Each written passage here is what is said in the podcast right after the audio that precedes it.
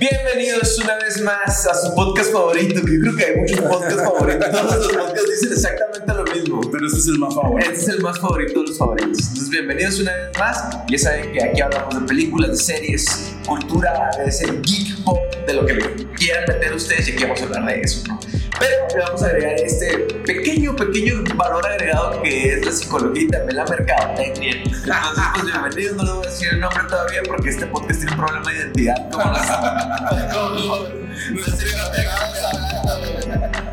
Entonces, pues, el día de ahora vamos a hablar de una película que para nosotros ha sido una de nuestras favoritas y yo creo que empezamos acá bien duro, eh, que es Volver al Futuro 1. O Volver al Futuro. Exacto. Sí, no, cuando salió no era Volver al Sí, Futuro. de hecho, esa película se siente como que entre la primera y la segunda, bueno, la tercera un poco, como si estuviera una película partida a la mitad. Así se siente, ¿no? Y, y en, y en un inicio no era una película que iba a ser trilogía, güey. Era una película única con un final. Ah, Sí, güey, era así. Tal cual era Volver al Futuro, pero ya vieron acá, oye. Sí, ¿Sabes qué? está segunda- machine. En la segunda como ponen así unos efectos acá donde están en el pasado y luego Marty encontrándose con Marty y el Doc encontrándose con Doc y de la que es la primera película, ¿no? Sí, se siente como si estuviera como si hubiera agarrado una y partido a la mitad. No, y luego como empieza la 2 es como donde se quedó la 1 y... Que, que está de más decir aquí ahorita en el podcast spoiler alert. ¿no? Si la película salió en el 85, en el 85, que no la hayas visto, pues igual, si no la has visto, mira la película, hazte un favor, diría el Ibarreche de TikTok, hazte el grandísimo favor de ver eh, Volver al Futuro 1, yo sé que te va a gustar, yo siento que envejeció muy bien y que aparte, a pesar de la, de la fecha en la que salió y que están hablando del futuro y de los efectos, tiene muy buenos efectos, güey, para su edad, la. No, no, no, no envejeció mal la película. La neta está. Yo la vi hace poquito otra vez. La, la revisioné y. Yo la puedo ver mil veces la película esa. Y empezamos el día de hoy, Mira, te cuento, te cuento un poquito, ¿no? Ya les decía, Volver al Futuro se estrenó en verano, primavera-verano de 1985. Ah, la película está dirigida por, por Robert eh, Zemeckis y el guion es de él mismo, de Robert Zemeckis y de Bob Gale. Estos dos locos eran compas desde la universidad, estudiaron juntos, hicieron unos proyectitos juntos. En estos proyectitos conocieron a Steven Spielberg y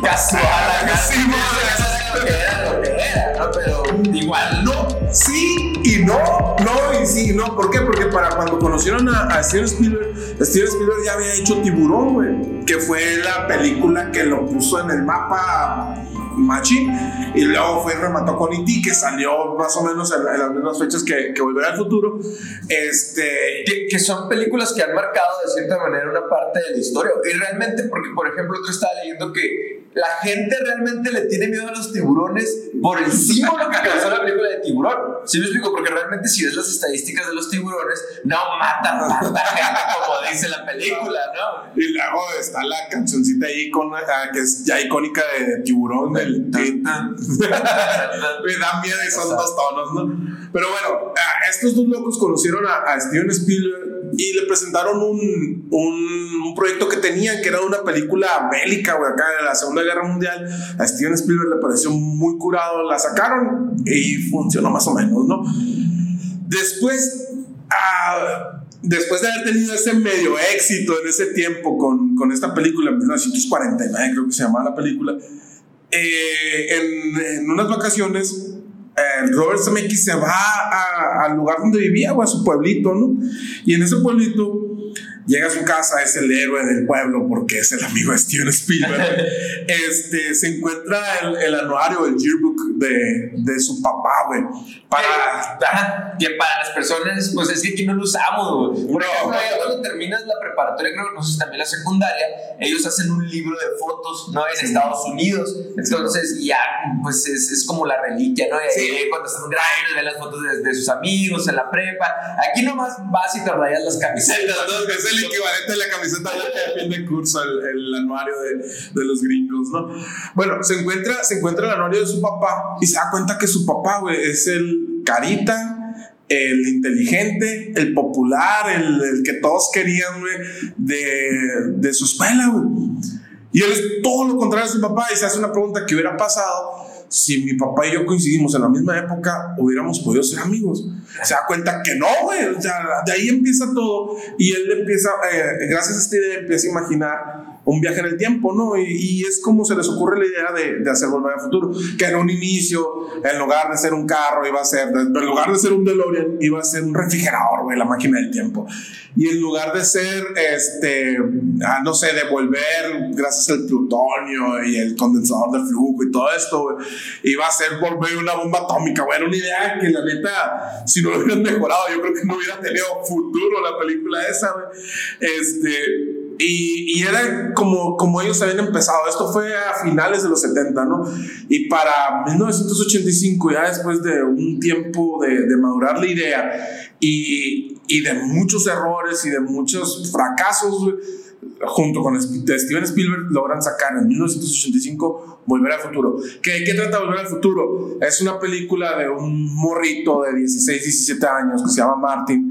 Martin McFly que tiene un amigo, güey, que ahorita platicamos de eso, que es un señor de 50, 60 años, güey, que es un científico que está, parece estar mal de la cabeza, güey, este, y que este científico inventa una máquina del tiempo en un DeLorean. Y por cosas del, del destino, Martin termina en 1955, que es el año en el que se conocen sus papás. Y él interfiere en el acontecimiento donde sus papás se conocen.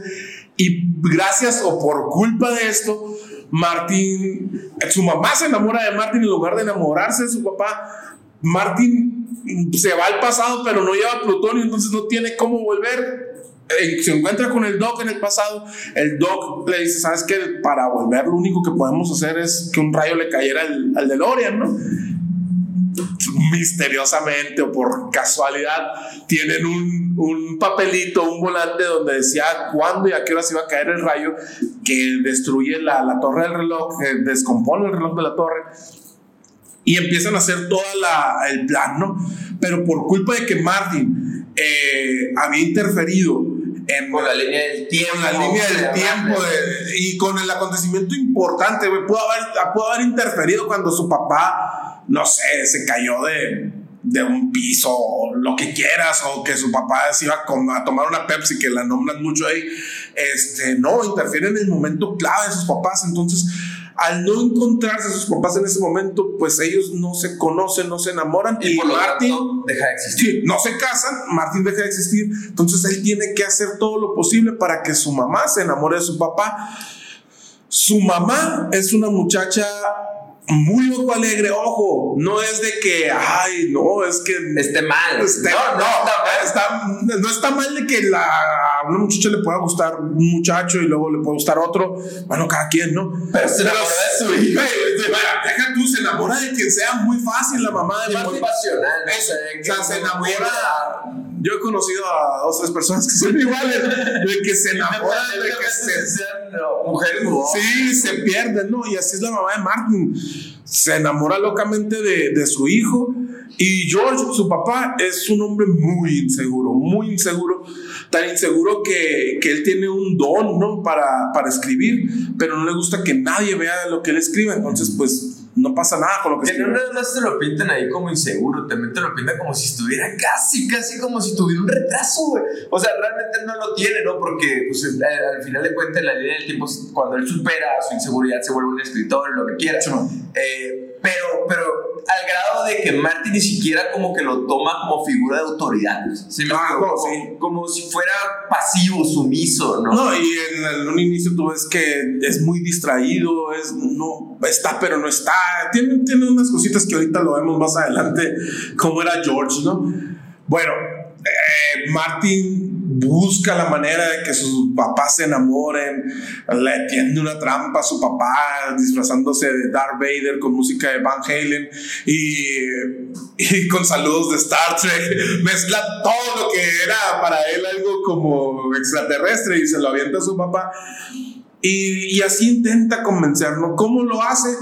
ah, hace un, plan con su papá de que su papá iba a defender a su mamá, pero aquí se mete Biff, que es el villano de todas las películas, en todos los tiempos, que es un bullying, es una persona muy abusona, este...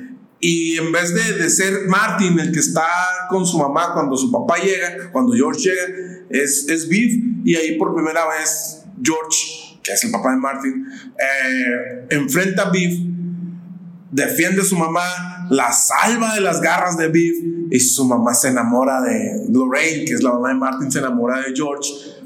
Se besan en el baile del fondo del océano y, y, se vuelven y se empiezan a enamorar, ¿no? Aquí ya cambia completamente el, el, sentido o cambia cómo había sido la forma, el lugar y la forma en cómo se habían enamorado. Eh, y cambia la personalidad de George también, en un futuro lo vemos, ¿no? Luego Martin se va con el dog, antes de eso se avienta unos solos bien perrones, se inventa el rock and roll, este, y, y viaja, eh, va con el dog tienen el plan de que el rayo caiga en la torre, lo llevan a unos cables para que caigan en el DeLorean. Y lo logran, ¿no? Todo el mundo estábamos de, bueno, prende el carro, no, ah, es un show, pasan por un montón de cosas. Martin llega al, al presente, a su presente. Y yo creo que por eso se llama volver al futuro, ¿no? Porque él al regresar y quedarse atorado en el pasado, él quiere regresar al futuro, podría decir. Sí, y algo curioso es de que pues en todas las películas tiene que volver al futuro. Sí, es donde se tiene que volver al futuro, ¿no? Eh, entonces, Martin regresa, se da cuenta, para eso, cuando había viajado al pasado, me habían matado al Doc, él intenta rescatar al Doc eh, y el Doc no le hace caso. Cuando regresa el presente, eh, baja y busca al Doc para ver qué había pasado. El Doc había leído una carta que Martin le dejó y se salva, ¿no? Se pone un chaleco antibalas y se salva. Martin regresa a su casa y ve que todo su presente había cambiado. Su papá ya era una persona muy segura, un escritor muy reconocido. Eh, su mamá, que en un principio tenía se veía como una persona resignada, como una persona conforme con la vida y con problemas de alcohol, ya es una mujer feliz. Sus hermanos que tenían los trabajos, uno trabajaba como en Burger King o McDonald's y ahora ya es un contador y, todo, todo cambia, ¿no? Todo, todo cambió. Este, y, y, Biff, que era el jefe de su papá, ahora es el que les lava los carros, ¿no? Entonces, así, así es como acaba, acaba llegando el Doc otra vez al, a, a, la casa de Martin diciéndole, ¿sabes qué? Nos tenemos que ir porque ahora son tus hijos los que están mal, los que tienen problemas. Y termina la, la película con una frase que es icónica, ¿no? De, no vamos a alcanzar a las 88 millas, no hay carretera. Martin, a donde vamos no necesitamos carreteras. En el 2015. En el 2015, güey. Yo todavía veo las carreteras y muy jodiditas son, ¿cierto? Entonces. Con un chorro de baches, ¿no? Ah, sí, mi carro no vuela. Sí, man. Mi carro vuela, pero los hoyos. Que, que básicamente eso es una desempolvadita de volver al futuro, porque realmente, pues no venimos a contarles todo. No, no, y véanla, está fregoncísima la película, neta.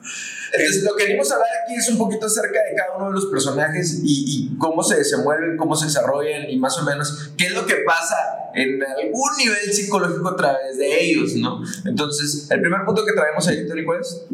Mira, yo lo primero que quiero que nos expliques y nos platiques tú desde el punto de vista psicológico es, güey, ¿qué pedo con los papás de, de Martin McFly? Era amigo de un hombre de 50, 60 años, que ya está un poco raro, ¿no? Pero aparte, es un científico loco, Yo voy a usar la palabra loco muy. Dije, yo sé que tú no puedes, no quieres, Pero ese güey estaba loco, El dog me cae muy bien, pero se le ocurre un montón de tonterías, güey. Y, y luego, güey, es una persona que le roba al gobierno plutonio para los libios, para unos terroristas, que por ser 85 no saben la palabra terrorista, güey que también, los, engaña con que les va a hacer una bomba para robarles el plutonio para él. Güey, tu hijo está con un vato que está en medio de balazos y tú estás en tu casa. Y le, hablan a la una de la mañana. Le hablan a la una de la mañana, güey. Se va a la una de la mañana y los papás de Martín ni están, güey. ¿Qué onda con ese tipo de relaciones así, güey? De de personas muy mayores que son amigos de personas muy morritas y, y no sé, güey. No sé, yo tuve, no sé, a mis 25, a lo mejor amigos de 15, pero aquí había una diferencia de 30 años, Sí, 50 Martín creo, años.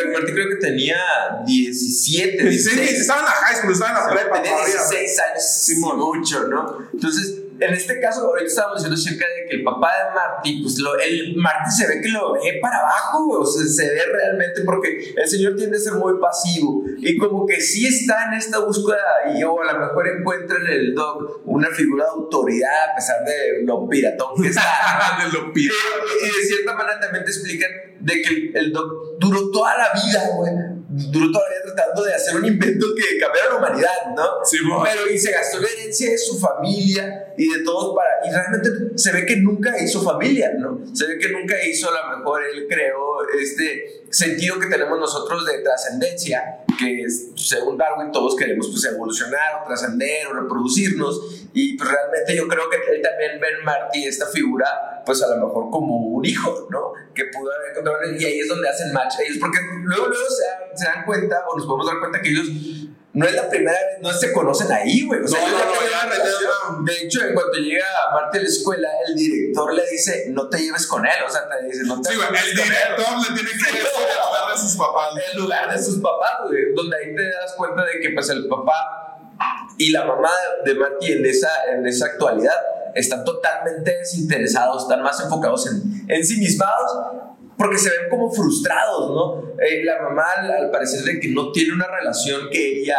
añora o que le gusta, o como que le hace falta algo en su relación de pareja y empieza a desahogarse en el alcohol. Y su papá en esta eh, vida frustrada que tiene de no ser escritor. Y está tan enfocado en la televisión porque es lo que le gusta, ¿no? Sí. Que es, lo, es algo que se ve bien interesante. Es una escena muy interesante esa, ¿no? Donde en un ratito te explica la personalidad de todos. Mira, y, y no digo que sea algo malo o algo. Es, es raro. Que, Es raro, que una, sí, que una amistad a- así. oh, eso, no- nunca sabes cómo se conoce. Igual Martín es un morro súper alivianado, que le entra todo, que sabe todo, que hace de todo. Y probablemente eh, se interesó en el, en el dog en el sentido de. Bueno, este vato hace cosas diferentes y. Es irreverente también. Simón. porque si a lo mejor nos brincamos este pedacito muy chiquito que es la personalidad de Marty, ¿no? Marty es el típico, no sé, carita de la escuela, su figura, el de las morritas. Sea, es el morro que, pues en esos tiempos, el que anda en patineta, el que Toca la guitarra. toca la guitarra, está en una banda, es compita de todos. Entonces, en este caso, yo siento como que él sí se identifica un poco con el Doc, porque el Doc está, no le importa como que, ni- incluso ni su aspecto al parecer, no está No, no, le vale madre. y, y está tan enfocado en lo que él quiere hacer que yo siento como que empiezan a coincidir sus personalidades. Y, y es muy interesante lo que dices también, ¿no? Que, que Martín ve, porque en todo momento tú ves una, una amistad neta, o sea, ni los papás de Martín se preocupan tanto por Martín como el Doc por él. Es, es así como de, estaba en el 2015 y viajé de nuevo aquí contigo porque me acabo de dar cuenta que tienen un problema tus hijos, o sea, eh, eso es en la siguiente película. Pero es, es eso, o sea, esa amistad tan, tan pura, tan. No sé, es, eh, eh, no, no lo veo mal, lo veo raro, o sea, y, y lo que más me, me intriga es dónde estaban los papás, o sea, porque tampoco nunca, nunca ves o en ningún momento los papás es- escuchas o sabes de que conozcan al dog, que, que estén familiarizados con, En ninguna con de las películas. en ninguna de las tres, güey. En ninguna de las tres es así como de, ah, pues anda con el dog o no. No, no, no, no. Yo, igual, yo creo que tú, tú, tú conoces, no vamos a decir nombres, ¿no? Pero yo, yo tengo un amigo que, que él vivía con, con una persona, para él todo el tiempo fue su papá, ¿no? Sí. Pero realmente no era su papá, pues, y, ah, o sea, biológicamente no era su papá, ¿no?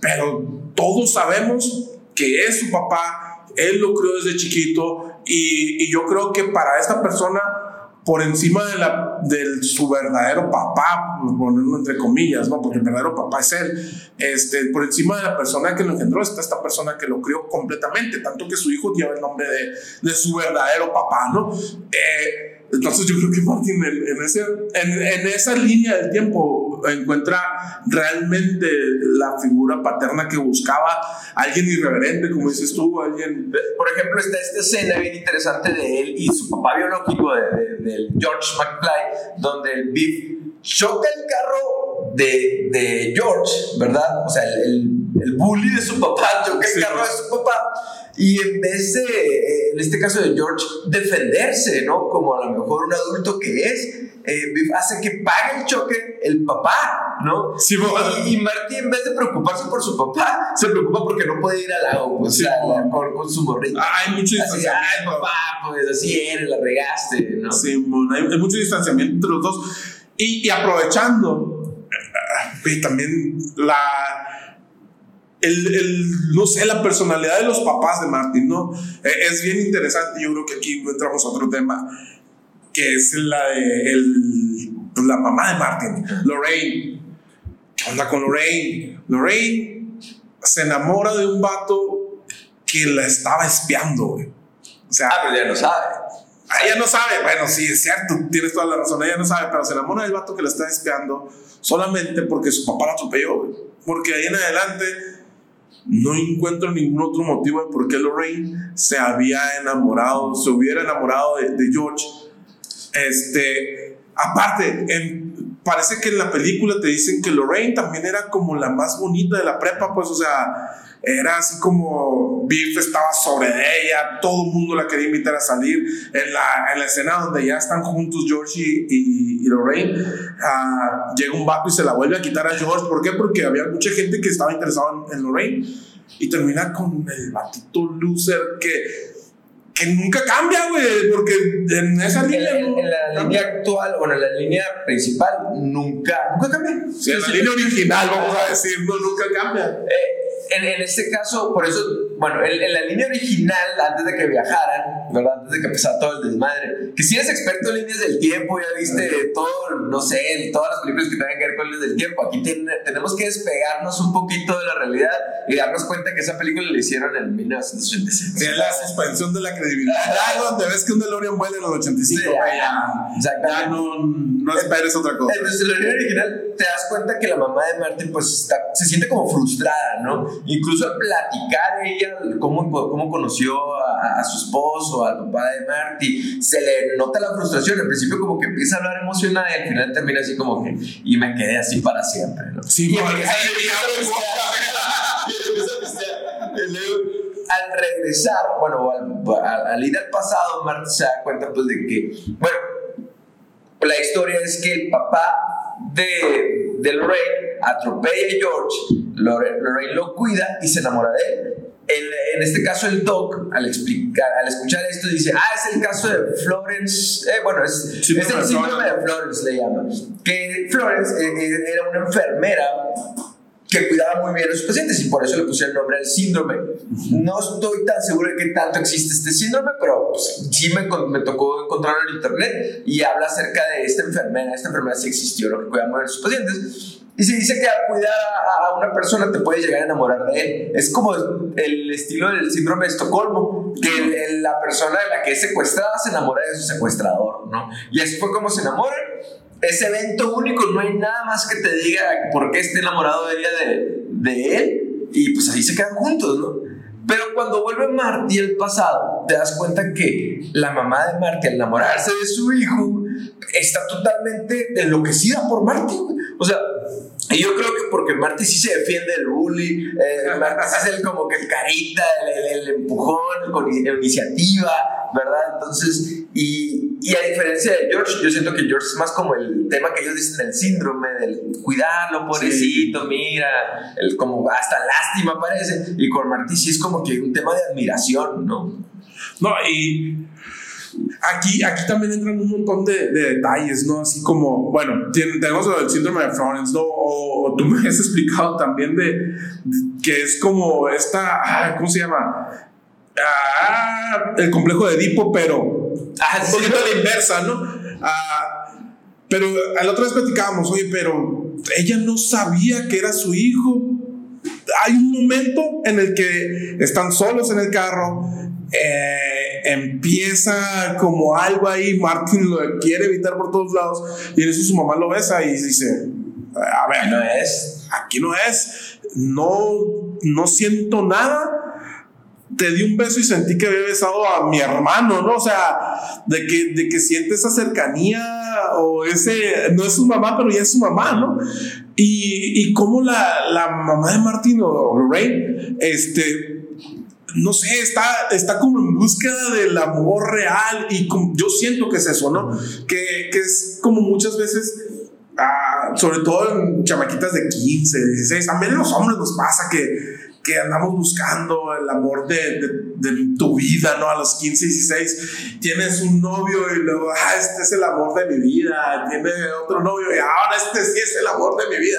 Lorraine está en, en, un, en un proceso como así, más que le toca empezar una relación con su no, no empezar una relación, sino está buscando una relación con su hijo, ¿no? Y, y es medio creepy, güey. La neta, la película, para ser del 85, toca un tema bien Sí, sí, ya, ahorita todavía yo siento que no hay películas, bueno, tal vez sí, ¿no? Que toquen ese tema de una, con una normalidad. Pues. O sea, Marty vuelve al pasado, se encuentra con su mamá de joven, su mamá de joven se enamora de él. y pasa, y lo que te digo de ti, eh, pasa un estilo de complejo de Edipo. Para los que no conocen el complejo de Edipo en psicología, Freud decía que, que uno cuando está creciendo, a lo mejor uno como hombre, a la mujer le pasa lo que se llama complejo de a, a, ah, a, los hombres les pasa de que se enamoran de su mamá, ¿no? Pero pues, chiquitos, ¿no? De una manera, vamos a llamarlo inconsciente, y empieza a tener esta batalla con el, con el papá para ver quién se queda con la mamá, algo así medio fumador que, que eh, dice Freud, ¿no? Pero al Martín regresar al pasado, su mamá se enamora de él, Incluso Martín puede revivir o puede vivir conscientemente toda esta fantasía edípica que tenían al nacer, y, y, al final de cuentas, pues, e, este tema de, de, del aprovechar eso, lo que hace él es empatiza con su papá y le ayuda a su papá a enamorar a su mamá, ¿no? O sea, como que lo empieza a comprender por qué es como es o por qué hace lo que hace y, le empieza a echar la mano, ¿no? Entonces, y lo que hablábamos tú y yo es como este tema, eh, tú teníamos, teníamos un debate bien intenso, güey. por, qué entre todas las personas Lorraine se enamora de, de Marty, güey? O sea, ¿por qué? O sea, lo, lo identifica porque inconscientemente sabe que es su hijo por instinto maternal, que pues yo lo que digo yo es que cómo va a tener instinto maternal alguien que no ha sido mamá. Alguien que no ha sido mamá, exactamente, ese era, ese era mi punto, ese era mi pedo. Yo no soy papá, yo no sé lo que sucede, pero al final de cuentas yo siento como que, ¿cómo va a sentir entre todas las personas esta atracción por Marty. Parte de lo que yo explicaba también era porque Marty era como que el, el, arquetipo de las personas que a ella le gusta. Pues sí me explico, el, el héroe, el, valiente, el que busca la justicia, por decir así, y dice, es que él es un sueño. sí. Y tú me le das esta parte como de instinto maternal, ¿no? A ver, a ver, es que, no sé, yo sé que, que tú el, instinto sí, pero hay otras cosas que, que le ganan al instinto, ¿no? Pero es que ah, ahí me, acuerdo también de, de un capítulo de The Big Bang Theory que el Sheldon habla, está la Penny dormida y habla como en voz no, no sé qué acá, porque dice que, que la, las personas se despiertan con las voces agudas porque luego le recuerda a su mamá y cosas así, ¿no? Pero yo te contaba otras cosas así como de se, se, enciende como un chip, güey. Una vez que ya que, que, eres papá, en mi caso yo, yo ya tengo hijos, tú no tienes hijos, y, y la neta es así como, güey, sientes algo. Pero fíjate la importancia de tus palabras. Una vez que eres papá, de, no, no, ya mamá, pero, pero ya para allá voy, espérate.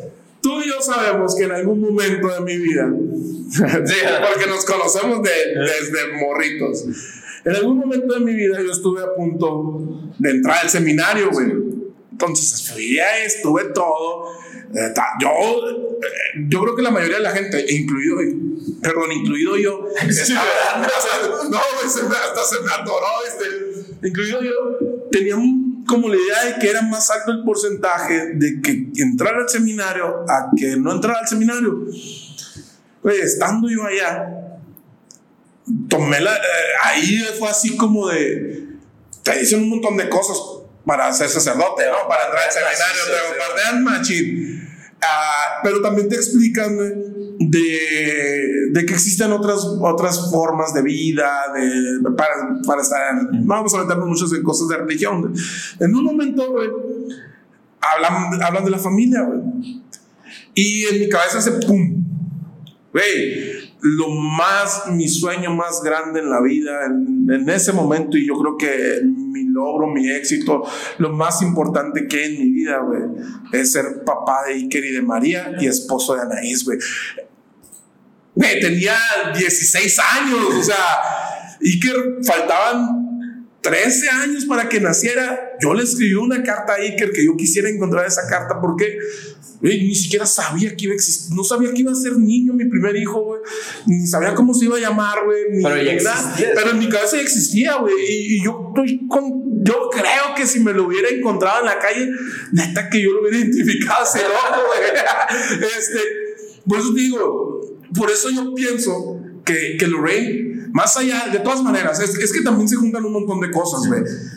Ya, ya de por sí, el simple hecho de, de, haber cuidado a George hizo que se enamorara de él. Cuidó a Martin, Cuidó a Martin, estaba el instinto maternal. Aparte de eso, Martin era el, el hombre que ella buscaba o, o, era como el tipo de hombre que ella le gustaba, güey. Y, y, y la verdad, algo tiene que haber en, en pues, los genes, obviamente. No puedo la sangre llama, güey. Yo sacaba esta carta porque no me convenía. Incluso, incluso los papás de Lorraine le dicen: Tú te me haces muy conocido. Sí, ah, no conozco a tus papás. ¿Qué tal? Y, en, esto, pues a lo mejor habrá un aspecto identificable en los rasgos, a lo mejor de la personalidad. Porque también. Eh, eso también es bien curioso, o sea, ¿qué es lo que pasa? Eh, hay una parte donde Biff entra, entra como un restaurante, ¿no? Y estaba Marty sentado al lado de su papá, de George. George. Y en cuanto dice, McFly, ¿no? Y dice, exactamente de la misma manera, güey. O sea, que de un lado. Eh, y te das cuenta de eh, este herencia que tenemos nosotros, porque sí, eso también es parte de la psicología, que nosotros, parte de, nuestro, de nuestra conducta está guiada a través de la herencia genética y a través pues, de la herencia educativa que nos dan, ¿no? Sí, Entonces, sí, sí. Que al final de cuentas pues está marcadita y ahí es donde a lo mejor puede ser identificable tanto para Lorraine como para Marty, como para Marty, que también ella trae, eh, Marty trae cosas de ella también, pues, que puede identificar. No, yo creo que a lo mejor Marty se parecía más a Lorraine que a George, ¿no? Sí, si, si ves a George, sí, que vamos ahora al lado de George, o sea, no nada más es Lorraine. George es el vato que está conforme con todo lo que le pasa, güey. Es así como, ah, pues amanece. Ah, pues ya, ya, rato, ya estuvo. Mm, bueno, si pasa algo bueno, si no pasa nada, pues está igual. Y su hijo es todo lo contrario, güey. Eh, mientras él es bueno, a ver qué pasa, Martínez, vamos a hacer que pase. Y, y aquí, güey, empieza, empieza algo que, que mucha gente dice, es que yo ya nací así y así soy, así me voy a morir, ¿no? Con George vemos que, la, aunque sea una película, que la gente puede cambiar sus actitudes, ¿no? Sobre todo cuando hay cositas así como las inseguridades o, o no sé, el, hecho de, de, tener tanto miedo al, al fracaso, que te impide empezar a hacer las cosas, ¿no? De hecho, también tú y yo venimos más o menos de por ahí, pues, o sea, yo cuando estaba morrito era una persona que hablar no, no se le daba mucho. Yo me acuerdo de ti, güey, como andaban ahí, tú, mi carnal, era, era, eran muy, muy ustedes y muy inseguros, ¿no? Y cómo, cómo han cambiado, cómo cambiamos todos por el tiempo. Pero yo no había realizado eso hasta que llega un detonante que, que cambia. Y aquí es donde se necesitará siempre ese detonante o las personas pueden cambiar. No quiero caer en la cultura de leche de ganas, ¿no? Sí, porque, decimos, porque, también si te das cuenta, mucho de lo que rige nuestro, nuestra forma de actuar, que eso es lo que habla la psicología, ¿no? O sea, porque porque nos conducimos así o porque hacemos las cosas de esta manera o cómo explicamos la conducta. O... Entonces, si te fijas, su alrededor también tiene mucho que ver. Por ejemplo, en el momento que Marty viaja al pasado, la normalidad es otra. Y aunque ah, quiera, sí. quiera, actuar de una manera, siempre lo están corrigiendo. Sí, o sea, o sea, él llega con un chaleco y se la es, como un rolling gag que se le están diciendo, este vato que es pescador. Te bajaste de un barco, ¿qué? Te das cuenta que la, tu, la, manera, o sea, no nada más rige tu conducta, tus antecedentes, o, o la manera como te criaron, o la manera, eh, o las genes que traes, sino también la cultura en la que vives, ¿no? Y la actualidad en la que vives. Sí, no, y, y ahí es, bueno, es un tema que probablemente más adelante lo vamos a ver en, en otros capítulos o en otros episodios, ah, de cómo hablamos de, por ejemplo, hoy en día, que queremos ver cosas del pasado con los ojos de hoy en día, ¿no? Así como, ah, vamos a censurar Friends porque Ross es súper hiper machista y... Güey, Friends se hizo en los 90, ¿no? O sea, los ojos de los 90, entiendo que el tema es machista en los 90 y es machista hoy, sí, pero era otra cultura, era otra, otra cosa, pues aquí pasa al revés, pues, o sea, para que vean que es de ida y vuelta, pues, o sea, alguien del futuro que lo vea alguien del pasado, estás loco, güey. O sea, ya nada más, no sé, el, el hecho de, cómo te vestías, de los colores, güey. Imagínate ahorita, es muy común, por ejemplo, ver a un hombre con una, con una camiseta color rosa, güey. Vas, llévatelo a los 80, 70 y y va a ser, ah, no, pues que tú eres gay o, qué pasa, ¿no? Es, es, algo raro, pues, para, para la gente de esa época, que es lo que pasa aquí. Me traigo un chaleco porque estaba haciendo frío, eres marinero, ¿no? traigo unos calzones que dicen Calvin Klein y así te llamas, pues entonces es, es... es. Y a lo mejor pareciera que nos despegamos mucho del tema acerca de sus papás y cómo Marty o George hacen lo que hacen, pero realmente no. O sea, realmente también tú, tú lo que está a tu alrededor o las normas de ese momento pues van a regir tus decisiones, güey. Y es lo que decías tú, o sea, las personas realmente pueden cambiar.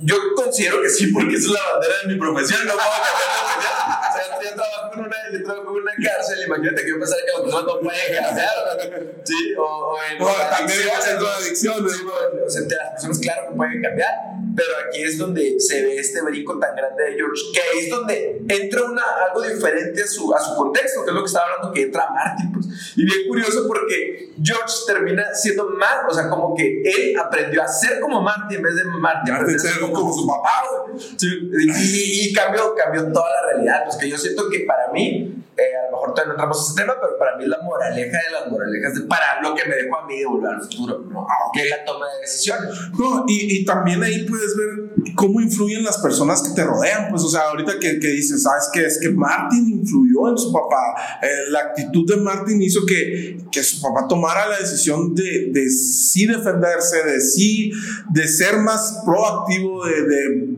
de, ser, o sea, de despertar, ¿no? Eh, nosotros es que vuelvo a lo mismo y no, no, quiero que sea como nosotros, nuestra historia, ¿no? Pero, por ejemplo, crecimos en el barrio, uno de los barrios más complicados de, de, de, Agua Prieta en su momento, sobre todo en la época en la, en la que tú tenías que, yo tenía 12 años, tú probablemente tenías 7 años. Uh, no era, no voy a decir era el barrio más pobre, no era el barrio más pobre, era el barrio más violento de la ciudad. y, y, vivimos donde. El tiempo de los cholos. El pues. tiempo de los cholos, los 90, güey. Y era defenderte o, o que te hacían garras, ¿no? El 90%, y voy a ser muy optimista, pero el 90% de las personas que vivían en nuestra colonia, en nuestro, en nuestro pedacito de barrio, güey, terminaron. Te tenías mal, que hacer, pues, porque tenías que ser de mayoría. Que esto es un, un concepto psicológico que te tienes que ajustar al grupo, pues. ¿Sí me explico? Entonces, sí, que hablábamos en el, en el episodio sí, del, juego, del calamar, ¿no? Sí, o sea, que tienes que tú ponerte la camiseta de todos los demás, porque tú al, no, pues, al destacar poquito, por lo menos en esos tiempos, pues te metían en la friega. Pues, sí, yo me acuerdo todavía llegar a la, a la, pues, sí, entonces, realmente eso tiene mucho que ver y también de cómo nosotros nos guiamos por modelos. ¿Sí me explico? Sí. O sea, nosotros también al aprender, como que tenemos esta parte de tener un tutor o un modelo a seguir, también eh, influye mucho en nosotros. ¿no? Sí. Entonces, que curiosamente Marte se convirtió en el modelo de su papá. Pues sí. Y, y eso hace que, que, George sea una persona completamente diferente en el, en el futuro, en el futuro presente. este, y, y cómo realmente muchas veces puedes decir, no, es que yo soy quien soy, nadie va a influir en mí. Eh, siempre vas a agarrar cositas de aquí de allá. Y, la neta no es así como que te quiere decir, eh, pues es que júntate con buenas personas, porque que es una buena persona, ¿no? Pero el que con lobos anda, a aprende, güey. Entonces, es, es muy, no sé, yo, yo también estoy completamente de acuerdo que las personas pueden cambiar. Que, que no nada más es de, eh, güey, échale ganas, tú puedes, no, es, bueno, quiero hacerlo, ¿cómo lo voy a hacer? me junto con estas personas. No me gusta la escuela, ah, true story. No me gusta la escuela, me voy a juntar con los que sí les gusta la escuela para terminar la escuela y ya después veremos, pues porque lo necesito, es, es algo que lo voy a necesitar para mi plan de vida. Ya después veo si me sirvió o no, pero yo ocupo ese papel para poder hacer esto que quiero hacer, ¿no? Entonces, completamente, pues, o sea, obviamente las personas cambian, las personas tienen cosas, cosas que ofrecer o cosas que eh, tienes cosas que mejorar en tu vida, pues y si te quedas estancado donde estás, no, no va a pasar nada. Y, eso es lo importante. Yo creo que está muy fregón esto del el pensar, o sea, ellos te hacen pensar que si tomas una decisión ahorita, en 30 años lo vas a ver reflejado. ¿Sí me explico? O sea, si no, por ejemplo, Pero para bien y para mal, porque en la segunda te dicen, ah, que la primera te salió todo bien, en la segunda, a ver, vamos a ver cómo pasa. Uno piensa, ah, es que siempre existen las segundas oportunidades, y como que tenemos muy marcada esta filosofía de novela de que siempre va a haber un final feliz. y realmente no es cierto. la vida es bien cruda y bien dura. Y por ejemplo, hay, hay, raza que se les acaba la vida dentro de una prisión. Entonces, ¿y dónde está el final feliz? ¿no? Entonces, realmente, sí deja, te deja muy marcada esta idea de que, aunque haya final feliz ahí, obviamente, de que una decisión tuya ahorita puede marcar totalmente algo diferente en el futuro, no como la película del efecto mariposa que ojalá después hablamos de ella. Entonces, por ejemplo, Lorraine, Lorraine en, en, la primera línea del tiempo, ella pues se frustró, como que se nota como que no hizo lo que quiso realmente y terminó lidiando sus emociones con el alcohol, pues, ¿verdad? También está George que realmente nunca se decidió a totalmente escribir y nunca se hizo novelista, pues, se me explico, nunca se hizo escritor famoso. Entonces, y te das cuenta de qué tan importantes son las decisiones, mm, a lo mejor no ahorita, sino a largo plazo. Estamos acostumbrados el otro día leía esto, güey, que vamos tan rápido, O sea, que a lo mejor una noticia ahorita, mañana ya no es noticia. No, ajá. ¿Sí me explico? Entonces, eh, queremos todo en el momento, pues queremos placer automático y no pensamos, dejamos de pensar mucho en el futuro, pues. Y yo creo que esta película te viene a hablar un poquito de eso, o sea, ponle atención al futuro. Sí, porque lo que haces ahorita va a repercutir en el futuro. Fíjate, voy a, voy a mezclar episodios como, como Volver al Futuro, ¿no? Que mezclas sus películas. Ah, cuando estaba buscando información para el juego de calamar, estaba viendo a, una persona, un coreano, que, que, hace reacciones y cosas así, ¿no? Y dice que, que en Corea ahorita está la cultura del ahora y fácil que muchos jóvenes están invirtiendo mucho, por ejemplo, en bitcoins o en moneda de criptomonedas, porque sienten que, ah, es que tengo esto y me va a ser rico para mañana y sin moverme, sin esforzarme. Y, y muchas personas así están creciendo, ¿no? Con esa onda de, de yo me merezco todo, güey, y cuando no es, no, güey, sabes que si ahorita estás valiendo madre, a lo mejor en el futuro vas a seguir valiendo madre porque no te pusiste las pilas, pues es así como, no sé, el, el hecho de mi, mi, tema acá de si no me pongo a hacer ejercicio ahorita y no cuido, empiezo a cuidarme físicamente, en pocos años ya voy a tener problemas, pues entonces eh, todo, lo, todo lo que haces tiene un efecto para el después lo bueno y lo malo, no, no se puede quedar ahí. También tenemos, y, yo creo que para avanzar con el otro personaje, yo creo que son los cinco personajes importantes de la película, que es Biff. Biff es el villano, es, es un villano bien curado, de la neta. Todas las películas, no, sí, sí, Está bien por sí, porque te das cuenta de esto, donde eh, en temas de psicología está mucho, o suena mucho para a lo mejor una persona que no está dentro del, de la rama, este de tienes que romper el ciclo, pero el te das cuenta que está marcadísimo. o sea, el viejo este, su tatara, tatara, bueno, tatara, bueno, güey, era un pinche también. era un asaltante acá que madreaba a todo el mundo. Y, y, el Biff del futuro tiene un nieto que se llama Griff, que, que también es güey nunca rompe, realmente nunca rompen el ciclo, O sea, incluso hasta cuando Biff le va mal, no rompe, no rompe este, e, este ser de que ¿cómo se llama? Que manipula, que, que es bully, ¿no? Entonces, y es la importancia de ir a terapia, a terapia.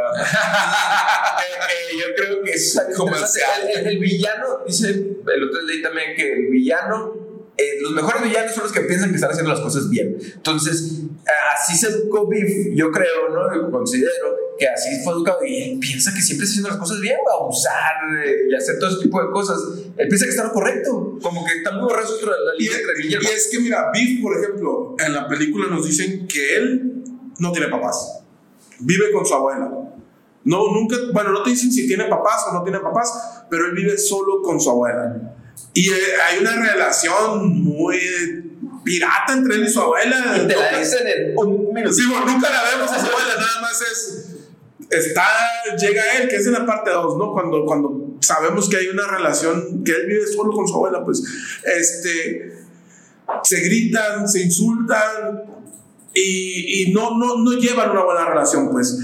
Yo creo que Biff es, es el clásico bullying que nada más proyecta sus inseguridades en los demás y que para cubrir esas inseguridades tiene que demostrar que es muy malo, que es muy fuerte, que las puede todas y se la lleva fregando a todos, güey. Porque no nada más es con Lorraine o con George, es con todo mundo. Y tiene a sus secuaces que están ahí atrás nada más para que a él yo no les haga nada. Y porque le tienen miedo, ¿no? Sí, no, claro. que sean sus compas, compas de que se ponen el hombro. Al final siempre se queda solo. Pero eh, es como que las personas que están al ladito de él son sus secuaces, pero no son sus amigos. Ah, exacto, exacto. Y, y, no sé, yo creo que sobre todo es eso que Biff muestra un montón de inseguridades, güey. Mira, tan, es así que ve nada más el, el Biff del principio de la película cuando choca el carro de, del papá, de, que choca el carro de George y como que tú, que mira, me manché el traje y, es tu culpa, y echándole la culpa a todo el mundo cuando él había tenido la culpa, ¿no? Vas al del pasado y ves que, que es igual, que le echa la culpa al que le arregló el carro y, y, él es el más guapo y él es el que tiene que hacer todo. Pero cuando vuelves y ves, yo creo que es cuando ves al verdadero beef. Cuando se destapa realmente. Sí, cuando es la persona que lava los carros, que es muy sumiso de, señor McFly, joven McFly, joven Martin, aquí están sus llaves. ¿Por qué? Porque él tiene muchas inseguridades. Y hasta que se le enfrenta a George, ya no puede seguir siendo el bully porque si el pirata de la escuela te madrió, le perdieron el respeto a todos y yo creo que empezaron a aflorar todas las inseguridades.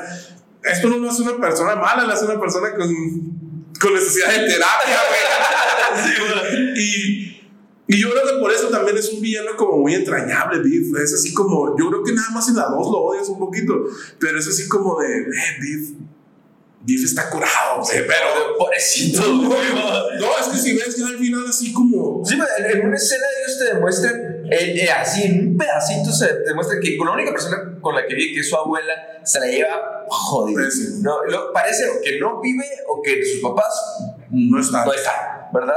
Otra es que pareciera que es de bajos recursos. No, es también está interesante, ¿no? Entonces, si te das cuenta, pues que está enojado con la vida, güey. Aparte de que sí trae mucho coraje, eh, trae mucha inseguridad, que es la que dices tú. Entonces, es como que es típico, típico bullying de que para que no me volteen a ver a mí, yo tengo que estar despotricando con los demás, poniendo la atención en otro lado, ¿no? Entonces. y es por medio de la violencia principalmente, o sea, es golpear a George, tratar de golpear a Martin hay una escena, no recuerdo en cuál de todas las películas, donde unos niños están jugando a la pelota y llega, agarra la pelota y la tira lejos. O sea, e, es por medio de amedrentar a los demás, pues, que, que no necesariamente es el único bullying, ¿no?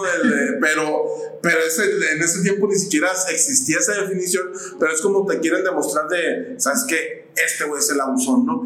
Y, y, yo creo que, que prueba que son un montón de inseguridades que tiene Biff que, que, después te las, van, te las van mostrando en las siguientes películas y, y, yo creo que ya en la tercera es cuando dices, ah, ok, cuando ya ves a los antepasados y dices, es que este vato es todo menos inteligente, es todo menos una persona que pueda aceptar sus errores y, y que nada más necesitó Y, y se que lo trae enraizado desde generaciones, güey. No nada más fue lo que le enseñó sus, sus abuelas o sus papás, no, pues quién sabe. Sino de que se va enseñando y enseñando y enseñando a través de las generaciones de ese sistema de conducta. Y es aquí donde toma todavía más sentido lo que dices, ¿no? Que el villano nunca piensa que él es el villano, pues. ¿Por qué? Porque Biff. El que es protagonista, güey. Sí, completamente. Y, y Biff, a lo mejor fue lo que le enseñaron, pues, o sea, a lo mejor sus papás también estaban llenos, lo más seguro es que sus papás también estaban llenos de inseguridades y le transmitieron esas inseguridades de que lo más probable es que lo golpearan, lo, lo trataran mal. Y este vato creció con las inseguridades que le, que le dieron sus papás, pues. Y él con sus hijos hace lo mismo, que lo más adelante lo vamos a ver. Su nieto es igualito a él porque también, o sea, lo que a él enseñaron, para él, es, para él eso es normal, ¿no? Es así como, ah, no sé, me ha tocado y, y me repatea mucho. ah, Hay veces que, que, que hay personas que dicen, oh, es que mira, estaba ahí eso acá y pues yo estaba bien trucha y lo agarré y nadie se dio cuenta. Güey, eso no es ser muy trucha, güey, eso es, te, hace- te convierte en un ratero, güey. Y, pero esa persona cree que es una persona muy chingona porque está bien, güey. y que está bien, güey, porque, ah, neta, Está bien interesante también en este caso de, de, de Biff, porque cuando regresa él siendo viejito al pasado y se encuentra con el joven, que ya estamos hablando de la segunda sí, mamá, está eh, se cae gordo, güey. O sea, se, se está constantemente regañando el mismo. Y, y es como, co- como que la, la conducta de Biff se perpetuó, pues, o sea, a través de, a través de sus Tiempos. propias decisiones y de cosas que a lo mejor no totalmente puede controlar como la educación que le dieron, ¿no? Entonces, eh, eso es bien interesante. Es una pregunta que te puede hacer de si yo regresara, güey, unos cuantos años para atrás, me cayera bien, güey, Güey, nada más, chéquense sus recuerdos de Facebook. Sí, mames. Güey, el pues- Metroflog, el. Güey, pero cuando ves los recuerdos de Facebook, neta, que hay veces el otro le está diciendo a Anaís, me, me doy mucha vergüenza. Así como publicaciones que hice hace 10 años y yo, ay, ¿por qué me dejaban escribir así y escribir eso, no? Pero bueno, ah, Volver al futuro es una de mis películas favoritas. Nada más una, una cosita antes de, antes de pasar ya para cerrar con, con el episodio de hoy. Volver al futuro, como les decía, es una película que se estrenó en el 85. Y el otro día les hablábamos de, de los dos sitios de, de críticas o de, de review, bueno, de valoraciones que existen.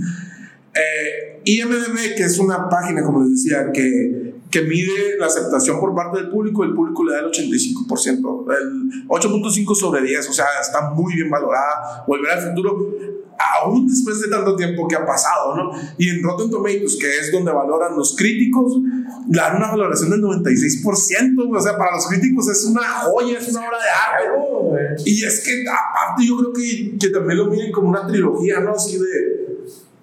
Es tan buena, güey. Obviamente hoy, mira, güey, en, el- en aquel tiempo yo lo veía así como, así es, así es como es viajar en el tiempo, ¿no? Porque había muy pocas referencias. Obviamente ahorita tampoco sabemos cómo viajar en el tiempo. No sabemos si te vas al pasado y el aleteo de una mariposa. No, güey. No sabemos porque creemos que nadie lo ha hecho, ¿no? Pero en otras películas ya te explican cosas como más científicas y, y dejan a volver al futuro como una tontería.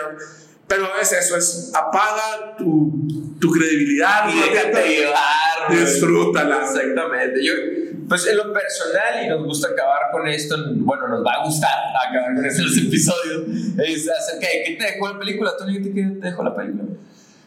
Es ¿Qué moraleja? La moraleja es. Mira, a, a mí una de las cosas que, siempre me gustó de, Volver al Futuro es, es eso de. Me gustó un montón todo, todo, ¿no? Porque, te- como te digo, es una de mis películas favoritas de, toda la vida y, ahí a mí me regresa, me regresa a mi niñez, a estarla viendo en la trilogía del Canal 5 un sábado de la tarde, güey. Este. Pero eso, güey, de, de cómo pueden cambiar las cosas, güey, así como de el destino no está escrito, güey. Sí. Y, y yo creo que eso ha influido mucho en, en mi vida, güey. El, el hecho de, ok, nací en un puerto muy chiquito donde es muy difícil vivir. Mi papá me demostró que se puede cambiar eso y te puedes salir, te puedes mover de eso. Y nos venimos a otro lugar donde mi papá también me demostró, perdón, que podía seguir, que en base al trabajo, en base al esfuerzo, podía seguir avanzando en la vida. No, no nos teníamos que quedar en, el mismo lugar, sino puedes cambiar y tú te puedes forjar tu propio futuro. Pues.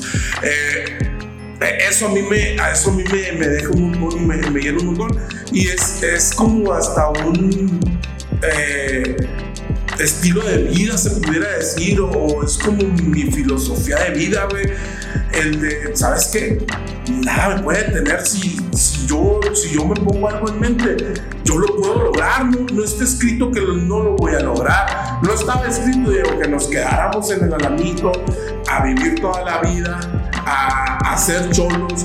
No, güey, o sea, podíamos haber sido lo que nosotros queríamos tú eres psicólogo, yo estoy en administración, tengo mi especialidad en mercadotecnia y estamos en un lugar completamente diferente. Probablemente no físico, güey, pero sí en lo profesional y, en la vida, pues, o sea.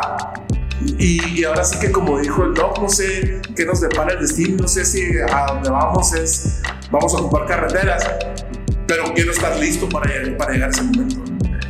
Pues en lo personal, yo creo que a mí me dejó el, tema de las tomas de decisiones está ahí, hablando un poquito de psicología, de no en psicología está este dilema de qué tan libre eres, ¿no? O sea, de qué tan libre eres tú de tomar decisiones y estás tan guiado por, pues muchos le pueden llamar el inconsciente o el contexto o la genética o qué tanto decides realmente tú como, como libre, ¿no?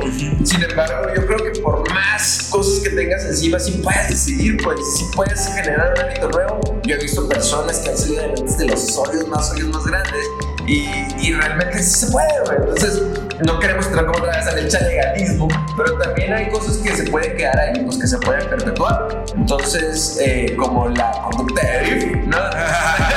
Entonces, nosotros recomendamos que la veas. Muchas gracias por ver este episodio. Pícale todos los botones, pero estamos empezando, entonces probablemente nada más nos estén viendo nosotros mismos. En... Botones y pues es todo. No, y también quisiéramos saber qué piensan ellos, ¿no? Acerca de todas las personas, de todos los personajes que hablamos qué, qué es lo que, lo que ellos piensan, qué son sus comentarios, cómo ven la situación de Ray, cómo ven la situación de Martin, de, del Dog, del Beef, de George. Entonces, eh, nosotros no tenemos la verdad absoluta, ¿no? O sea, ¿qué, qué te representa a ti? ¿Qué te deja a ti? ¿Qué, ¿Cómo la ves tú? A lo mejor hay gente que dice como el... Como, mira, se me fue el nombre. Ah, déjame ver. No. No. Barry. Barry. como Barney que veía a los villanos que eran ¿no? Entonces, este, pues díganos qué piensan ustedes. Y déjanos en los comentarios. Muchas gracias otra Síganos en las redes. Suscríbete, por favor, y pues, bye. Gracias. Bye.